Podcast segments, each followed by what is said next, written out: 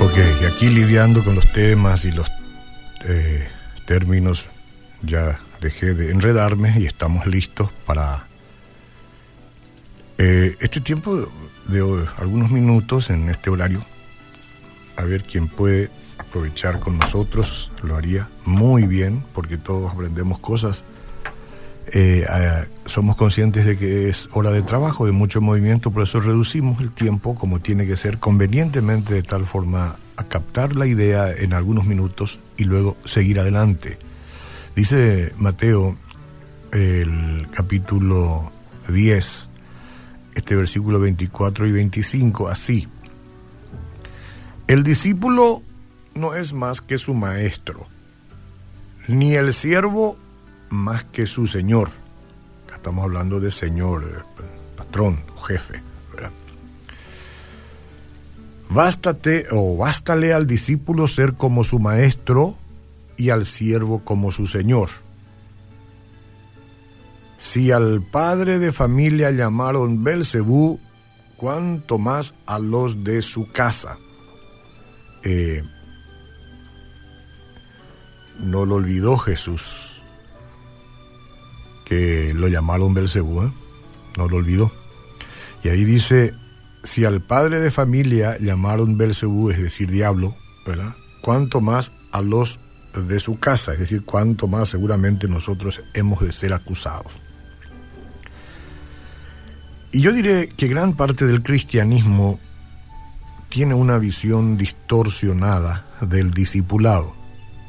No porque yo lo diga, sino porque estuve fijándome en algunos eruditos, pastores, maestros, que se refieren en estos términos.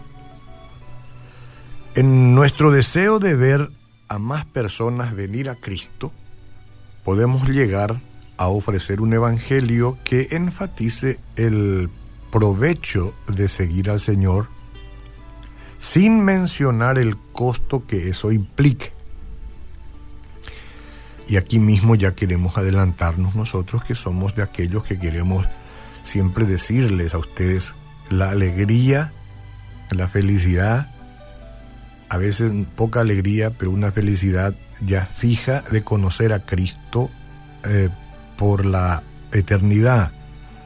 Esto tiene un costo, especialmente cuando vamos a chocar con la sociedad.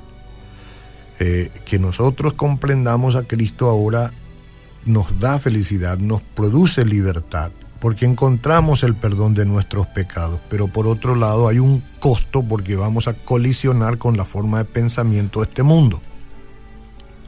Un costo. Entonces enfatizamos el provecho de seguir al Señor, pero también queremos poner énfasis en que tiene un costo. Y está bien que así sea, ¿verdad? Porque las cosas que tienen un costo son las que valoramos. El Señor no nos evitó decir la verdad. Él no nos escondió las cosas, nos dijo tal como son. Jesús le hacía saber a la gente que ser su discípulo no sería fácil. No, no, porque estarían siguiendo sus huellas y seguir las huellas de Jesús conlleva sacrificios. ¿eh? Ustedes saben hasta dónde fue Jesús. Bueno, a lo mejor nosotros no iremos necesariamente hasta este sacrificio, ¿no? Hasta el martirio, quizás no. Pero seguir las huellas del maestro tiene sus complejidades. Es para valientes, lo dijo él. Entonces si Cristo enfrentó la vida con desafíos, ¿por qué nosotros no? Tenemos que ser como nuestro maestro. No vamos a ser mayor que nuestro maestro, pero podemos apuntar a ser, a llegar a la altura.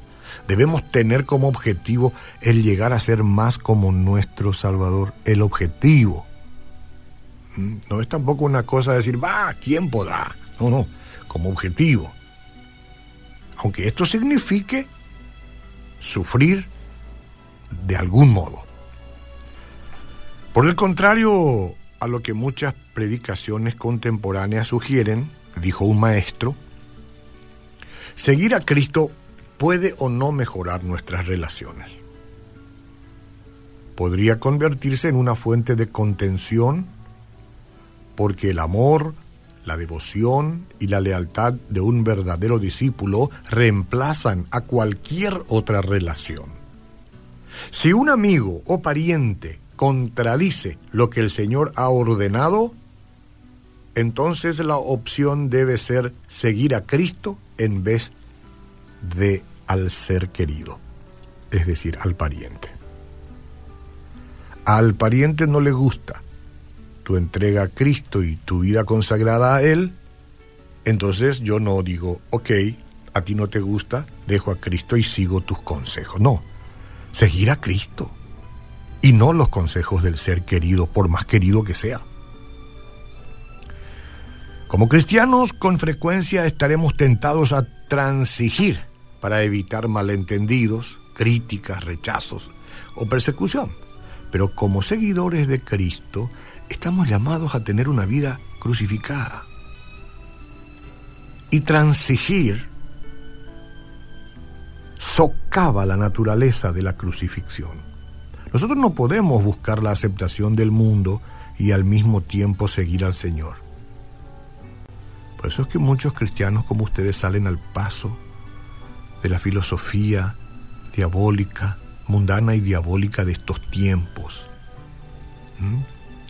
De todo aquello que surge en algún lugar, en algún rincón y que contradice total y absolutamente lo que Dios ha dicho, las reglas y las órdenes que Dios ha dado. Por eso es que muchos de ustedes como cristianos se levantan y no, y, no, eh, no están de acuerdo con transigir no están de acuerdo, como decimos nosotros, a, dar brazo a torcer. Hemos de defender esto, porque así es como el Señor lo manda. Hasta que estemos con ambos pies del lado de la obediencia, señores. Aunque el discípulo es costoso, digo yo, el ser discipulado, eh, andar tras las huellas de Cristo, aunque esto sea costoso, la recompensa es grande, es grande. Comenzás a sentir la recompensa de saber que estás haciendo lo que Dios quiere, sabes que en algún momento eh, de, muchas, de, mucha aflicción Dios puede traerte libertad y de, este asunto y contención. Son recompensas de ahora mismo saber que tu conciencia está acorde a lo que el Espíritu Santo quiere de ti, estas son recompensas invaluables. El, Señor Jesús promete confesar nuestros nombres como suyos delante del Padre Celestial. Estas son recompensas invaluables. Cuando estemos entrando a nuestro hogar celestial, ahí estará el Señor Jesús confesando nuestros nombres.